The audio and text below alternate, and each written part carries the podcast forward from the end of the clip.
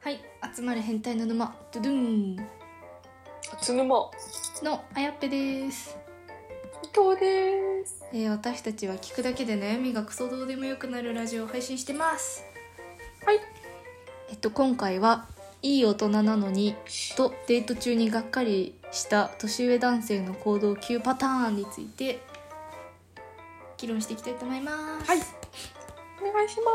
すちょっとデート中に限らずあの会社の後輩の女性と出かける時とかがもしあればはいがっかりされてしまう行動を紹介するのでちょっとそれをしないようにしていただければなと思います、お願いします1番目地図が読めずに道に迷ううんまあちょっと確かに残念ではあるけどがっかりはしないかもそうだね、まあ、地図苦手な人なんだなっていう感じですね2番目デート代を1円単位で割り勘にするうんどうなんだろう血あんま気にしないっていうかどっちでもいいななんかペイペイで支払えばいいよって言っちゃうか も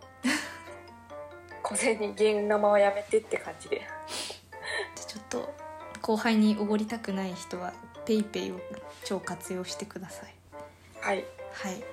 でも全然ありだと思います1円単位でっていうのはそうねまああえて言うならその小銭を用意していただけると好感度高いかもしれないですね助かります 3番目食べ方が下手でよく物をこぼすあー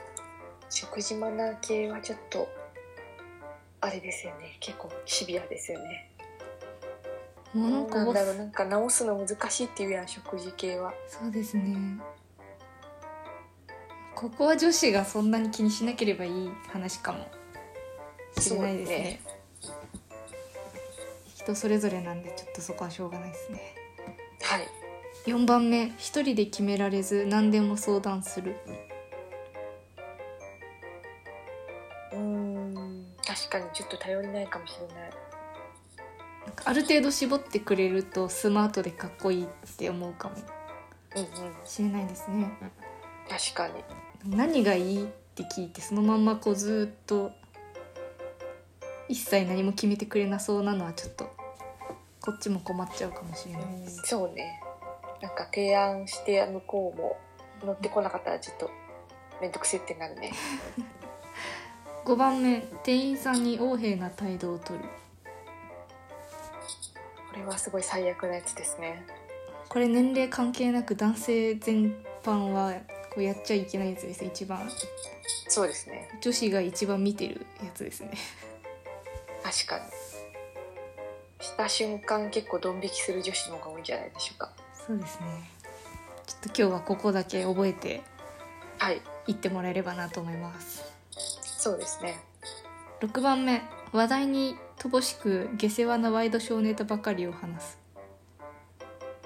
最悪ですね話題ああ確かにマイナスな話ばっかりすると多分モテないですね、 うんうんうんはプラスな話多めでい、7番目ゲームセンターなど子供っぽい場所に行くうーんお互いでもゲーセン好きならねいいだろうけど TPO によりますねこう会社の帰りにそうですゲームねセンター寄ろうよって言われたら「あお疲れ様でした」って 言っちゃうかもしれないです確かに そ遊びに行く時とかは全然いいと思います女子もうですねゲームセンター好きはいると思うんでたまにクレーンゲームするデートみたいなデート中のクレーンゲームとかいいんじゃないでしょうかいいと思います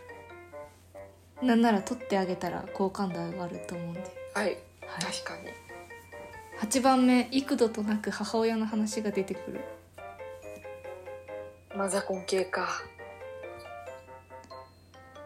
何の話題を言ったら母親の話が出てくるんだろうって感じしますけどねうん 確かに料理とかかあらー聞かれない限りは話さなくていいと思いますはい9番目お腹がすくと不機嫌になるめんどくせえ感じですねそれかなりこれはもう二十歳過ぎたら我慢しましょうって感じですはいはい、これはがっかりされますねそうですねという感じであのどっかの誰かの女子が書いたがっかりする記事でしたがいかがでしたでしょうかうんまあどれも確かにそうかなっていう無難な感じですかねこれを聞いてちょっとあれって思ったら押さえていただくとよりモテモテになるとはい思います。長く続くカップルになれる気がしますはいということで今回は、い、い大人なのに」とデート中にがっかりした年上男性の行動級パターンについておっさん女子2人で議論していきましたいやこれからもどんどん議論していきますのでフォローや質問お待ちしてますーお待ちしてますそれではまた明日また明日